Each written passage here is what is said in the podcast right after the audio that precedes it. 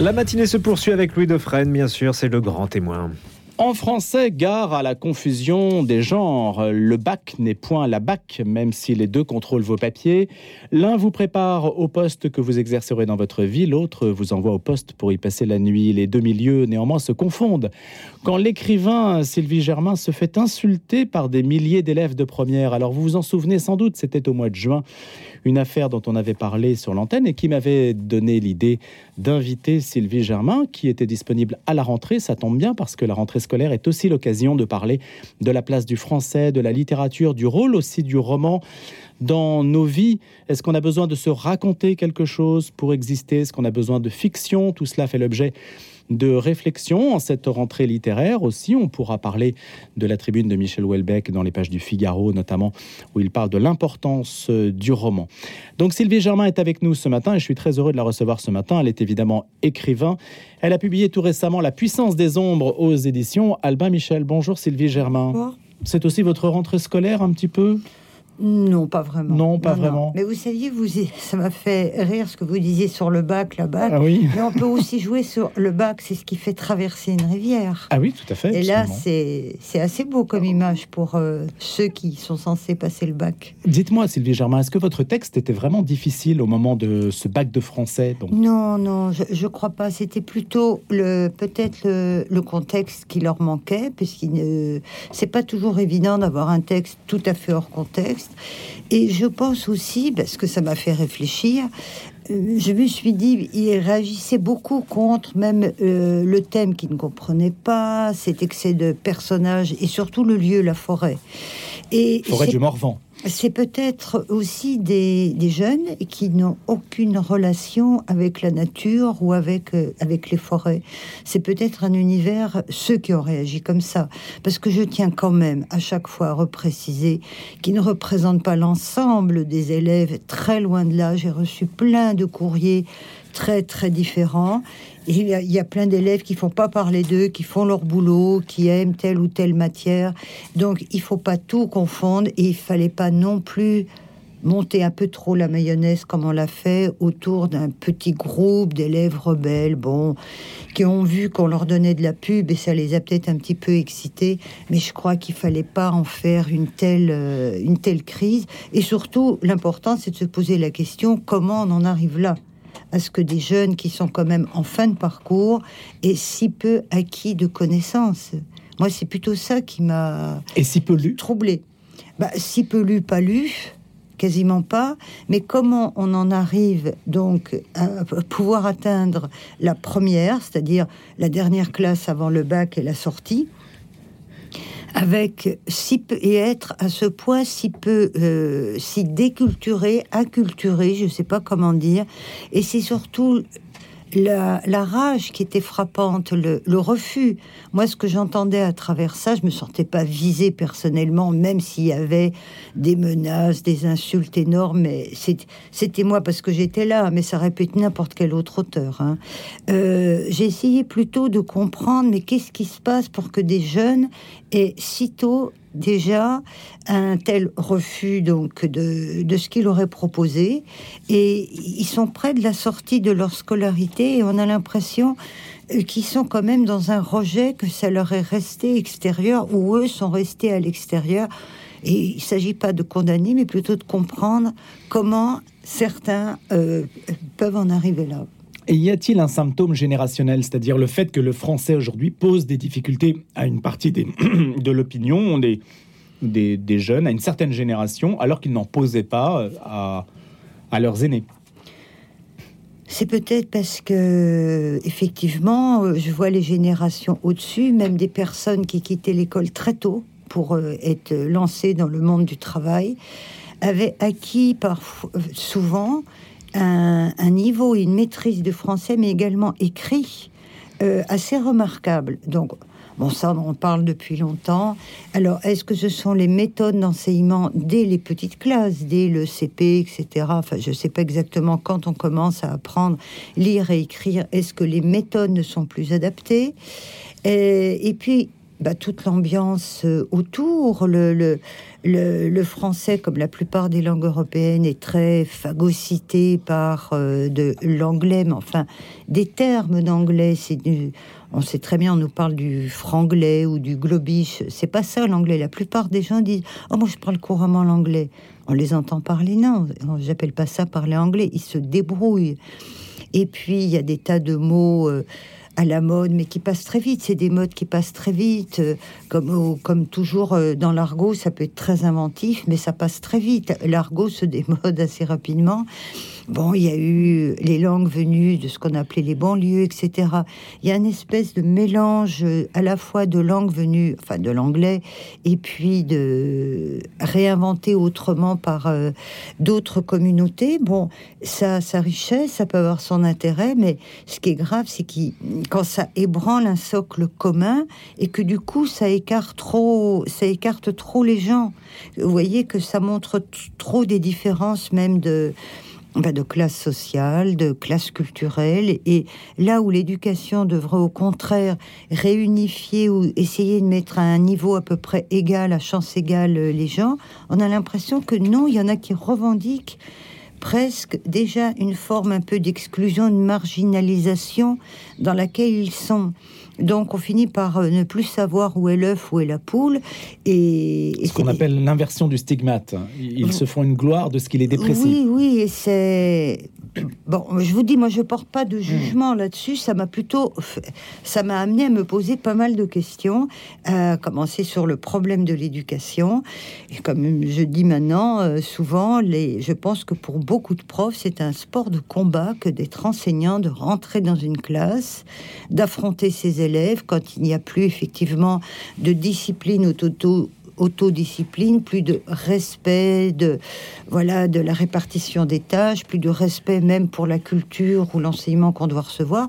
Ça doit être très difficile et donc on s'étonne pas qu'il manque autant de d'enseignants pour la rentrée des classes et que les jeunes étudiants n'aient plus tellement et même plus du tout envie de se présenter au concours.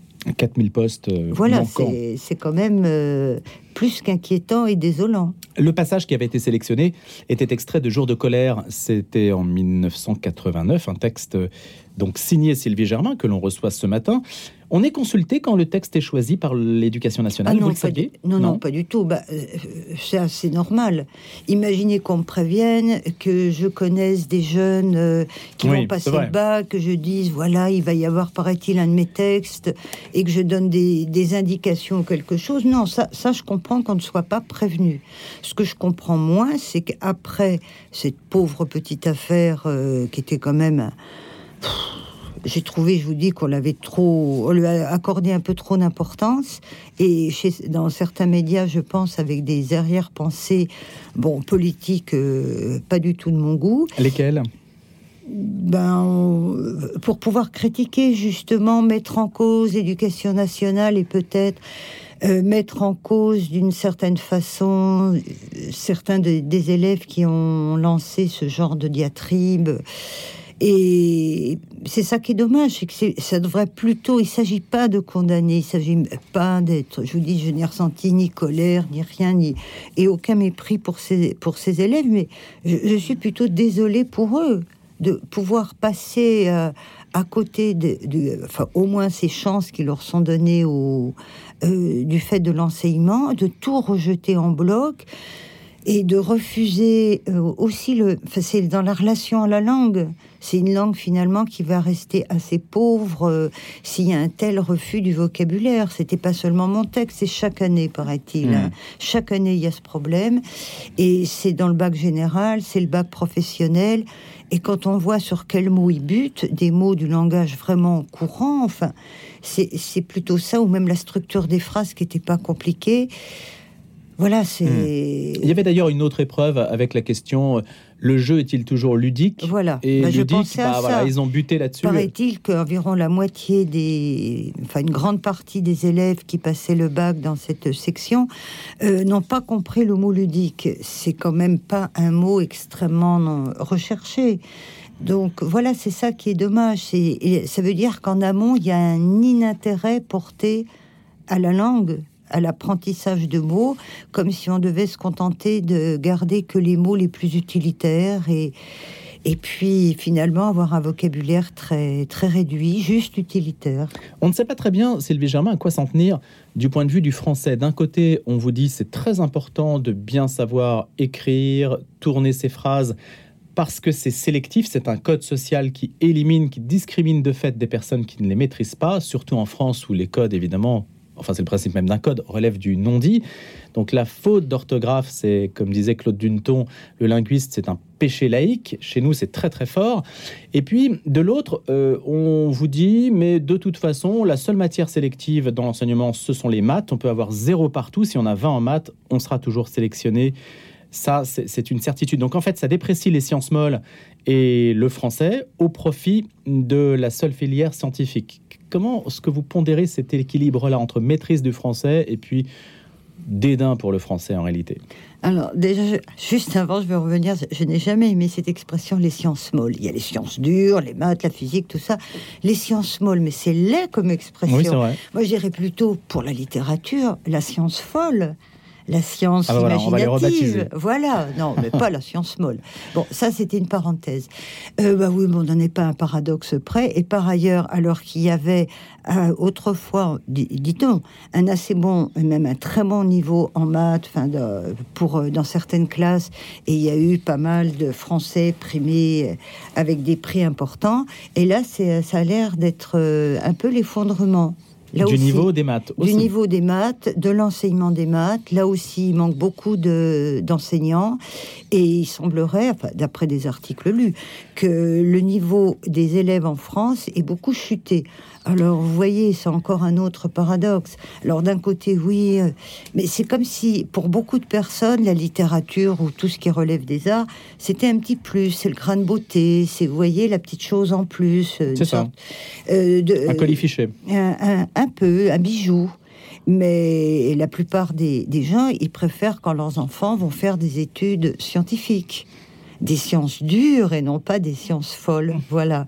Or, euh, que, que, ce soit la philosophie, c'est la matière que j'avais étudiée, euh, que ce soit, je sais pas, moi, ceux qui veulent rentrer en musicologie, en art plastique, ou ceux qui vont aussi rentrer dans les classes avec le sport, ou, je veux dire, quelle que soit la matière, il y a une discipline, il y a des, et puis il y a d'immenses richesses et des, et à travers une matière, si on pousse très très loin un approfondissement, enfin disons assez loin, je crois qu'on retrouve, euh, plus on avance, plus on va retrouver des qualités ou des, des forces qui relèvent peu à peu vraiment de l'universel. C'est, euh, il faut pas se cantonner à une unique chose. Sylvie Germain, vous publiez la, puissance des ombres. Alors, il n'est pas question évidemment de raconter l'histoire. On sait que ça commence par une fête et qu'il y a un changement d'ambiance, qu'on va lire la suite, évidemment. Mais ce qui interroge, je vous mettais en écho avec une réflexion de Michel Houellebecq dans une tribune parue dans le Figaro tout à fait, euh, tout à fait récemment. La question que je me posais, c'était le sens aujourd'hui du roman. Alors déjà, il y a la, première chose, c'est quand même le, barrage de la langue, parce que mine de rien, au regard de la discussion que euh, vous avez engagée sur le sujet, si on ne maîtrise pas le français, ça va être difficile d'accéder aux subtilités de la pensée à travers l'écrit. Donc c'est tout le c'est à la fois la presse écrite, le journalisme, le roman, tout ce qui dépend de l'écrit qui est quand même euh, aujourd'hui en, sursis par rapport à ce niveau de langue. Mais l'autre question, c'est l'objet même du roman. À quoi, à quoi ça sert? C'est une question un peu facile, mais est-ce qu'il y a nécessairement une thèse derrière, un message euh, Et puis je vous ferai partager quelques réflexions de Michel Houellebecq, mais je voulais déjà avoir vu votre longue expérience qui a été primée à nombreuses reprises. Qu'est-ce qu'on cherche à dire à travers un roman? Alors, on ne cherche pas à dire, on cherche tout court, je crois. Si on part avec une idée déjà très, très, euh, qui se croit très précise et avec une sorte de volonté de passer un message, c'est-à-dire un roman pseudo-philosophique ou politique, ou si on part avec une telle intention, on est déjà un petit peu à côté du romanesque. Ce qui est intéressant, euh, par l'expérience que j'en ai, quand on se dans un roman, bien sûr, il y a une réflexion, bien sûr, il y a un minimum d'idées qui, euh, qui sont là au départ. Mais moi, ce que j'aime dans l'écriture d'un roman, c'est la part d'aventure, la part d'imprévu. Euh, comme si le travail se faisait beaucoup en amont, dans des zones quasiment de mi-conscience, inconscient, euh, avec toute cette part de l'imaginaire qui ne, notre imaginaire, il ne cesse d'être nourri par la réalité, par ce qui se passe, et puis aussi parce que ce qu'on lit, ce qu'on voit, ce qu'on entend, les films qu'on va voir, les événements auxquels on assiste, les actualités, enfin tout, tout, tout. Euh, c'est ça l'imaginaire, il est formé de tout ça, c'est quelque chose de très, euh, très composite, très complexe et en mouvement, en mouvement continuel. Alors, selon chaque écrivain, vous parliez d'Ouelbeck, on pourrait parler d'autres, etc., il va se produire selon la sensibilité que, que l'on a, des sortes de peut-être de condensation Hein, de certains éléments, et c'est à partir de là qu'on va écrire. Mais en fait, on cherche non pas tant à dire quelque chose ou maladroitement, euh, on cherche plus encore euh, qu'est-ce qui veut se dire, qu'est-ce qui se trame à l'intérieur de notre imaginaire. Mais par exemple, Sylvain, dans le roman C'est vous, s'il y a les deux noms, euh, oui, Germain, c'est ce qu'on a pu entendre dire le prénom le, le, prénom est proche et c'est pas et c'est pas neutre mais c'est comme je disais, on a, il y a une sorte de condensation qui se forme et je pense qu'elle se forme assez tôt dans la, dans la vie des, des personnes. Et en ce qui me concerne, dans quasiment tous mes livres, il y a une interrogation sur euh, cette euh, fureur. Là, c'est pas la folie douce, hein, c'est la folie furieuse ou la folie noire ou sombre de ce qu'on appelle euh, le mal ou le, enfin, les, les, pulsions mauvaises, les pulsions destructrices qui peuvent habiter un être humain, qui peuvent couver dans les profondeurs de son de sa personne et puis qui soudain pour une raison X il y a toujours un élément déclencheur qui peut sembler anodin mais qui ne l'est pas et puis qui va réveiller ces volcans qui avaient l'air de, de dormir. Et si on peut, on est quoi demande Agathe en prenant une tartelette? Question insolite pour beaucoup, euh, le crime, euh, mais c'est pas un crime parfait. C'est pas un crime parfait, comme disait un autre il bouge encore, mm. le cadavre bouge encore. Bon, on va, va pas se lancer. Alors là, il faudrait une discussion d'une heure euh, sur ce terrain-là. Et puis, c'est toujours la grande question euh, quand les gens disent je ne crois pas en Dieu ou je crois en Dieu. Première question à leur poser dites-moi quel est le Dieu auquel vous dites croire ou ne pas croire? C'est ça la question. Chaque personne a plus ou moins une certaine, se fait une certaine idée de Dieu au lieu de laisser, il y a un texte de Lévinas, le titre est magnifique, du philosophe Lévinas, qui dit de Dieu qui vient à l'idée. Voilà. Euh, laissons ce mystère venir à notre pensée, plus qu'à notre idée, qu'à notre pensée, qui est un espace ouvert, un espace de recherche et de tâtonnement, qui peut être aussi d'éblouissement, parfois d'enténèbrement, souvent d'ombre ou de pénombre. Et, mais ne mêlons pas sans arrêt le nom de Dieu à tout et à n'importe quoi, et surtout pas à nos crimes. Napoléon disait que Dieu ne l'intéressait pas parce que c'était un cul-de-sac. Est-ce que c'est un angle mort de, de la littérature ou même de la pensée aujourd'hui? Est-ce que c'est très compliqué d'aborder, même en filigrane, la question des questions métaphysiques? Il me semble, il me semble, surtout euh, après quand on donne certaines connotations à ça, surtout si euh, vous parlez depuis un point de vue, un, certain point de vue, un certain espace euh, qu'on a euh, jugé enfermé dans un côté religieux. Or, fatalement, selon l'éducation qu'on a reçue, le milieu euh, d'où on vient, euh, moi je viens d'un milieu catholique, mais sans plus, je n'ai pas été éduquée dans des écoles catholiques, toujours dans des écoles laïques. Mais ça, euh, si j'étais protestante ou d'origine orthodoxe ou musulmane ou juive ou d'une famille athée très militante dans son athéisme, etc., c'est évident que ça aurait laissé des traces dans ma propre sensibilité. Notre sensibilité, elle est aussi marquée dès l'enfance par le milieu dans lequel vous allez évoluer. Bon, le fait d'être allé au catéchisme, certaines choses, c'est vrai qu'il y a un rapport à l'image, il y a des rapports à certains mystères qui ont été déjà comme imprégnés par un imaginaire qui me précédait de loin. Et, ça, euh, c'est une richesse. Alors, euh, elle n'est pas plus grande que celle de quelqu'un qui vient d'un autre univers religieux. C'est pas du tout ce que je veux dire. C'est justement des singularités. Et moi, je ne vais pas renier ça. Mais dans cet espace-là aussi, je suis en recherche. Euh, avant de le quitter pour dire me convertir à autre chose ou dire tout ça, c'est ce n'est rien. Euh, moi, je continue à, à, être dans la recherche et à, à l'interroger cet espace-là. C'est ça qui m'intéresse. C'est un lieu d'interrogation. Ça le sera jusqu'à la fin de mes jours, immense, avec des moments heureux qui sont rares, hélas, et puis des moments de doute qui sont qui sont les plus les plus fréquents. Mais bon, c'est il y a cette fameuse phrase dans l'Évangile de Marc où un homme vient et dit au Christ, Seigneur, viens, Seigneur, je crois, viens en aide à mon peu de foi. Et il y a un paradoxe euh, total, mais je crois que c'est le cas d'une grande partie des, des gens. C'est ce qui est beau, les paradoxes. Ben, de toute façon, je trouve une des choses parmi tant d'autres qui me vraiment me, me passionne, me plaise, me séduise, m'interpelle dans ce qu'on appelle la pensée chrétienne, c'est que c'est une pensée du paradoxe par excellence et de l'âme euh, difficilement sondable ou qui a des colorations différentes, la profondeur de l'âme. De l'âme De l'âme chez les chrétiens. Il y a une interrogation sur l'âme. Ah oui, de, bah, de l'âme, c'est pas chez les chrétiens, ça va être sur. Euh... Mais c'est un objet de réflexion. Oui, alors qu'est-ce qu'on appelle l'âme euh... Ce n'est pas une religion de l'apparence, c'est ça que je veux dire. Oui, parce que. pas une religion sociale. L'âme, c'est en fait, c'est un peu confondu avec la, la psyché. Et moi, j'aime bien revenir à à la vision anthropologique qu'avaient plutôt les pères de l'Église dans les premiers siècles, mhm. c'est-à-dire une vision non pas dualiste comme c'est devenu, enfin duel, le corps et l'âme. Et euh, âme, on regroupe un peu, c'est un peu un fourre-tout ce mot âme, je m'en méfie. Et euh, pour euh, les, au tout début du christianisme, la vision anthropologique était plutôt justement trinitaire, le corps, l'âme en tant que psyché et la part d'esprit. Et cette part d'esprit, ben, je trouve qu'on l'a souvent perdue de vue. Allez, le temps passe malheureusement, Sylvie Germain. Tenez, puisque vous parlez du corps précisément, Michel Houellebecq disait dans cette tribune, la musique ne convient pas aujourd'hui, il s'interroge sur les genres.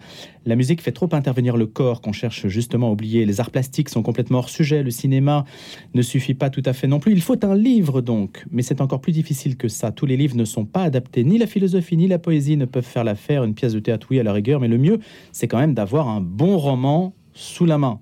Voilà. Vous en avez parlé avec Michel Houellebecq déjà? Non, j'ai jamais eu à le rencontrer, mais c'est évident. Le roman est un espace d'exploration de la de ce que vous appelez l'âme, mm. la psyché humaine, euh, infinie et extraordinaire.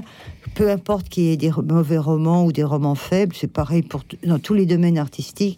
Quand on, lit, qu'on ouvre un roman euh, réussi, un roman vraiment habité euh, euh, par l'auteur, où il y a à la fois une écriture, une vision du monde, un, un poids d'interrogation, c'est extraordinaire. On a besoin de ça, parce qu'on a besoin des uns des autres, et donc de la vision du monde aussi des autres. Le temps passe trop vite malheureusement, mais on va se rattraper en lisant Sylvie Germain, La puissance des ombres, aux éditions Albin Michel, écrivain. Merci d'avoir été avec nous ce matin, d'être venu sur notre antenne, Sylvie Germain. À bientôt, j'espère, pour un prochain entretien.